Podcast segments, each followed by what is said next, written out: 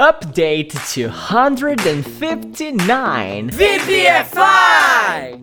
Portmanteaus and Franken Words. Ah, no nosso update de hoje eu vou falar sobre um tema que eu particularmente acho muito legal. Nós vamos falar sobre os mais famosos portmanteaus e algumas Franken Words também. Você já viu esses termos por aí? Ficou meio curioso? Então, let's learn together, ok? Portmanteaus são palavras que combinam duas palavras na escrita ou então no sentido. Duas palavras que existem sozinhas, só que se unem para nascer um portmanteau, ok? E as Franken words são apenas uma forma moderninha de dizer portmanteau. E os americanos criaram essa palavra para tentar abolir o uso de mais uma palavra francesa dentro do seu vocábulo. Franken vem do Frankenstein, sabe aquele monstro que é cheio de partes estranhas conectadas? É tipo essa ideia da Franken word, tá? Mas vamos ao que interessa agora. Eu vou trazer aqui para você três portmanteaus ou Franken words que eu costumo usar o tempo todo, tá? E no aulão do Zoom, nessa quarta-feira, nós vamos ter uma aula dedicada só a esse tema, para que a gente possa aprofundar ainda mais os nossos conhecimentos sobre este assunto. Se você ainda não está fazendo as nossas aulas via Zoom, tá perdendo, hein? Toda quarta-feira às 19 você devia começar agora mesmo, ok? Então olha só, vamos começar com tudo? One, motel, mother plus hotel.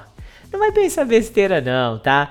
Não é aquele lugar onde as pessoas vão aqui no Brasil para noites quentes, ou aquele famoso letreiro luminoso. Não, não, não. Nada mais é do que um hotel beira estrada, onde tem um espaço dedicado para que você possa guardar o seu carango, o seu carro, a sua moto enquanto você pernoita nesse lugar é o ponto de descanso de viajantes que trabalham rodando as estradas por aí e por lá, ok? Se você ainda está se perguntando assim, mas se motel não é motel, então como que fala motel daquele que é destinado aos encontros amorosos? Hã? Hã?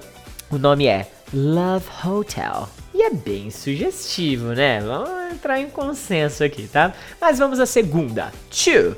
Emoticon.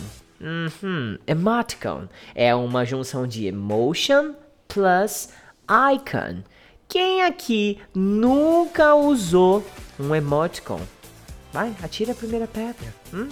Eu garanto que todo mundo já respondeu a mensagem com um ícone de emoção, ou se você preferir o emoticon. Hoje a galera já vem chamando esses carinhas aí de emoji, né? E por aí vai, porque o desenvolvimento acontece dia após dia na língua, né? A gente não para de evoluir a língua nunca, tá? E a terceira e última para fechar esse update é Netflix. Net vem do termo internet e flix é uma gíria para filme, cara. Ah, vou assistir um filme. Eu não sei se a gente tem gíria para filme aqui no Brasil, mas lá nos States, se alguém falar assim, hey, let's watch some flicks, vamos assistir um filme, flicks, então é uma gíria para filme. Então você de repente gosta de assistir filmes na internet, né? Uhum. Talvez você já tenha tido algum tipo de contato com a Netflix, não foi? Mas ó, essa é apenas uma uma dos portmanteaus que eu separei aqui para nossa aula de amanhã no Zoom. Tem várias outras empresas que nos seus nomes carregam as tais Franken Words. E eu espero que você não perca por nada essa aula, tá bom? Agora eu vou lá continuar a labuta, né, do nosso curso na Hotmart. Eu tenho que atualizar o nosso Super Huge Enormous Big English Course, criando a melhor plataforma para você aprender inglês com a gente. Beleza?